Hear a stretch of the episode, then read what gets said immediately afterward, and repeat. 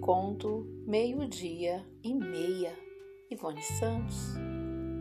Os sóis alaranjeados no pino do dia alumiam as vidas baças e tépidas sentadas à mesa, saciadas e enfastiadas, macarronada com molho à bolonhesa e com muito queijo, refrigerante com bolhas mágicas bem gelado, pudim de leite com calda de caramelo e salada de pepino japonês. O ar parado, um silêncio ensurdecedor, as janelas abertas,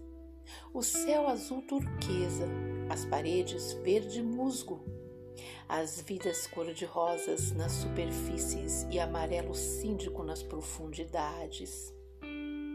as mentes colorido psicodéticos, as bocas vermelho escarlate,